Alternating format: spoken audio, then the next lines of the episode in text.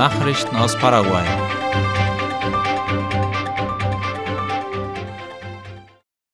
Die Datenerfassung der Volkszählung wird diese Woche abgeschlossen.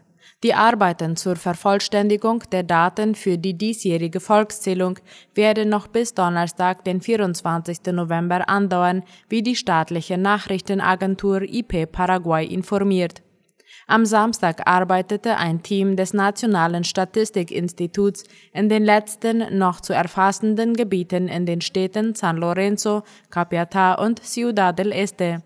Außerdem setzte Militärpersonal der Marine die Datensammlung in den Stadtvierteln Itapüta-Punta, San Antonio und Rodriguez de Francia in Asunción fort, während Auszubildende der Militärakademie Capiatá in den Stadtvierteln von Ipané die Datensammlung durchführten. Ilam Goldfachen ist neuer BID-Vorsitzender. Gestern fand die Wahl des Präsidenten der Interamerikanischen Entwicklungsbank BID statt, bei der Ilam Goldfachen, ein von Brasilien vorgeschlagener Kandidat, ernannt wurde. Darüber berichtet die staatliche Nachrichtenagentur IP Paraguay. Die Wahl des BID-Präsidenten fand in drei Sitzungen des Gouverneursrats statt, dem höchsten Gremium in der Führungsstruktur der Bank, das sich aus den Finanz- und Wirtschaftsministern der verschiedenen Länder zusammensetzt, die die Bank bilden. Die Interamerikanische Entwicklungsbank ist die größte multilaterale Finanzinstitution in Lateinamerika. Oberstes Ziel der Bank ist die Armutsbekämpfung und Förderung sozialer Gerechtigkeit in Lateinamerika und der Karibik sowie die regionale Integration. Die Bankengruppe besteht aus der Bank BID, der Interamerikanischen Investitionsgesellschaft BID Invest und dem multilateralen Investitionsfonds FOMIN. ECLAC geht davon aus, dass die Armut in Paraguay zunehmen wird. Die Wirtschaftskommission für Lateinamerika und die Karibik, kurz ECLAC, prognostiziert für die Region einen erheblichen Anstieg der Armut, wie die Tageszeitung La Nación schreibt.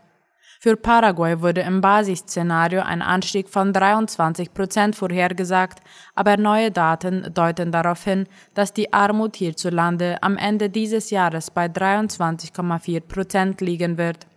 Die Studie zeigt auch, dass für Lateinamerika ein durchschnittliches jährliches BIP Wachstum von fast 2 Prozent im Jahr 2022 erwartet wird.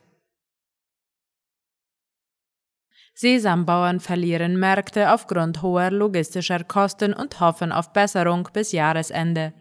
Der Vorsitzende der paraguayischen Kammer der Sesamexporteure, Capexe Gilberto Osorio, erklärte laut La Nación, dass man davon ausgehe, dass bis zum Jahresende die Logistikkosten zurückgehen werden, da einige Märkte wie Mexiko und die Vereinigten Staaten bereits auf andere Märkte ausweichen. Derzeit liegen die Kosten für die Fracht per Fluss über 10.000 US-Dollar, sagte Osorio. Das verdränge Paraguay praktisch vom Markt, sodass die großen Importländer beschließen würden, woanders einzukaufen, so Osorio. Er wies darauf hin, dass auch in anderen Ländern mit geringeren Produktionszahlen ein Anstieg im Vergleich zu den Vorjahren zu verzeichnen sei. Was die Produktion anbelangt, so fügte Osorio hinzu, dass Schädlinge und Unkraut die Preise ebenfalls beeinflussen werden, dass aber alles im Rahmen der erwarteten Margen liege. Nachrichten aus aller Welt.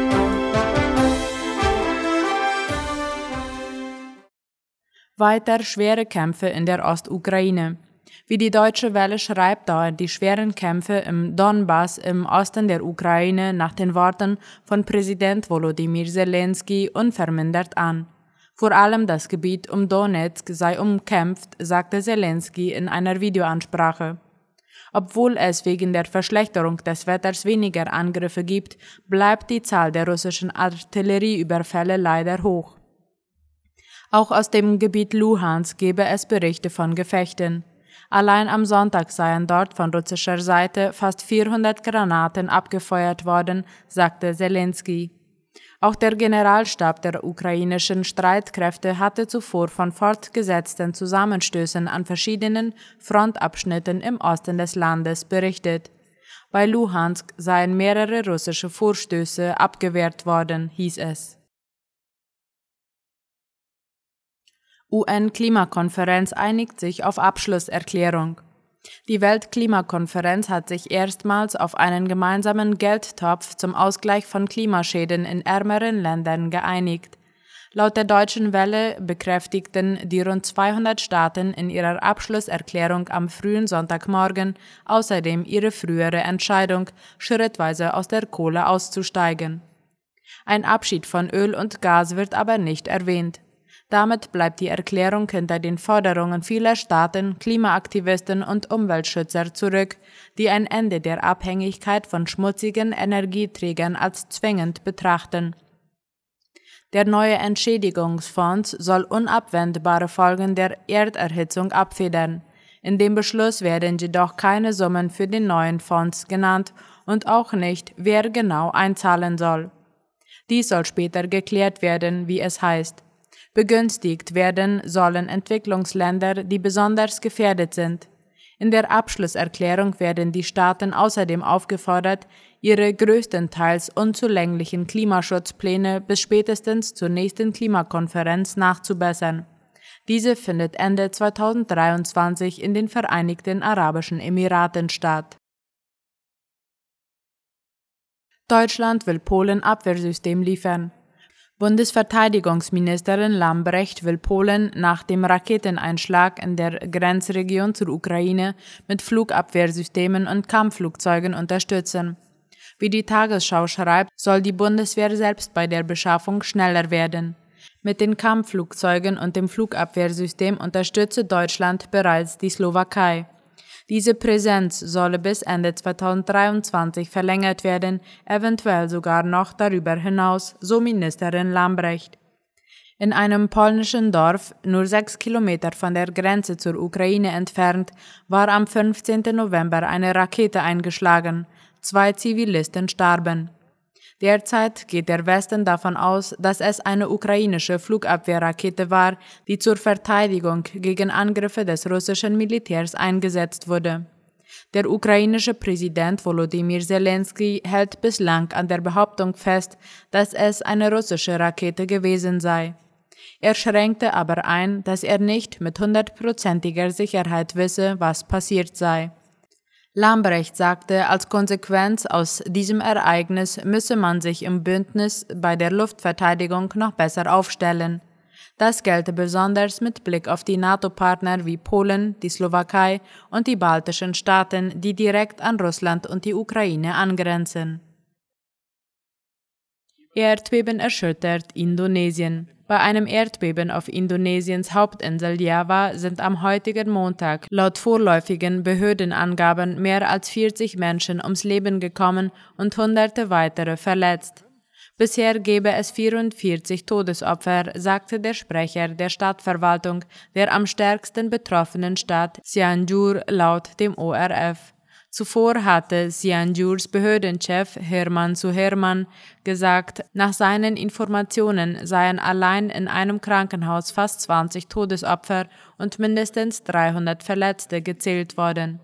Das Epizentrum des Bebens lag laut Geologen in der Nähe von Cianjur in der Provinz Westjava. Mehrere Sender zeigten Bilder von Gebäuden in Cianjur, deren Dächer eingestürzt waren. Eine Tsunami-Warnung gab es nicht. Tote in der Türkei nach Raketenbeschuss aus Syrien. In der türkischen Grenzstadt Karkamis sind durch Raketenbeschuss aus Syrien laut örtlichen Behörden heute zwei Menschen getötet worden. Darüber berichtet der ORF. Fünf Raketen seien auf das Zentrum der Stadt abgefeuert worden, erklärte der Gouverneur der Provinz Gaziantep Davut Gül. Sechs Menschen wurden laut Gül verletzt, zwei von ihnen schwer. Nach Angaben der staatlichen Nachrichtenagentur Anadolu trafen die Angriffe eine Schule und zwei Häuser sowie ein Lastwagen nahe dem Grenzübergang zur syrischen Stadt Jarablus. Bilder zeigten zerborstene Fenster einer Schule sowie einen brennenden Lastwagen. Am Vortag waren bereits sechs Polizisten und zwei Soldaten bei einem Raketenangriff aus Syrien verletzt worden. Die Türkei hatte ihre lange geplante Militäroffensive gegen kurdische Einheiten in Nordsyrien begonnen. Die Angriffe richteten sich nach Angaben des türkischen Verteidigungsministeriums gegen Stützpunkte der verbotenen Arbeiterpartei Kurdistans PKK und der syrisch-kurdischen Organisation IPG. Die Türkei versucht seit Jahren an ihrer Grenze zu Syrien eine Pufferzone einzurichten und die kurdischen Einheiten von dort zurückzudrängen, die sie für terroristische Angriffe verantwortlich macht. Soweit die Mittagsnachrichten heute am Montag. Auf Wiederhören.